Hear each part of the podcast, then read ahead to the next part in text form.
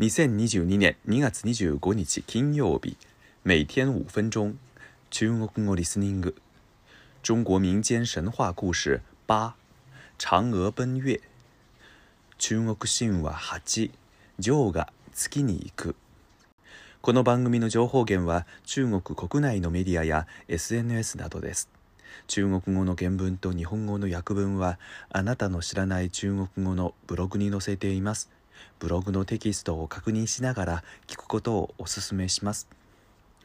今日のリスニング，大家好，今天我要给大家介绍的是古代神话中有关月亮的神话里最有名的一个故事，叫嫦娥奔月。不知道大家还记不记得之前介绍过的后羿射日的故事？一位名叫后羿的英雄，用箭射下了天上的九个太阳，只留下最后一个太阳为民造福，拯救了人类。后羿也最终生活在了人间。后羿为老百姓除了害，大伙儿都很敬重他，很多人来拜他为师，跟他学习射箭。这其中就有一个叫冯蒙的人，他为人奸诈贪婪，也随着众人拜在后羿的门下。后羿的妻子名叫嫦娥，是个美丽善良的女子。一天，后羿找到昆仑山上的西王母，求来了长生不死的仙药。据说吃了这个仙药后，不但能长生不老，还可以升天成仙。可是后羿不愿意离开嫦娥独自成仙，就让嫦娥保管仙药。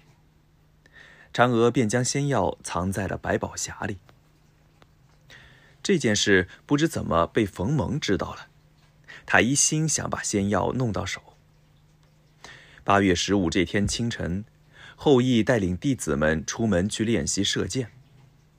冯蒙假装生病留了下来。等后羿等人走后，冯蒙闯进后羿家里，威逼嫦娥把仙药交出来。嫦娥心里想：让这样的人吃了长生不老药，不是要害更多的人吗？于是，她不得已自己把仙药一口吞了下去。吞下仙药的嫦娥，感觉自己的身子变得轻飘飘的，悠悠的飞了起来。她飞出窗子，飞向天空。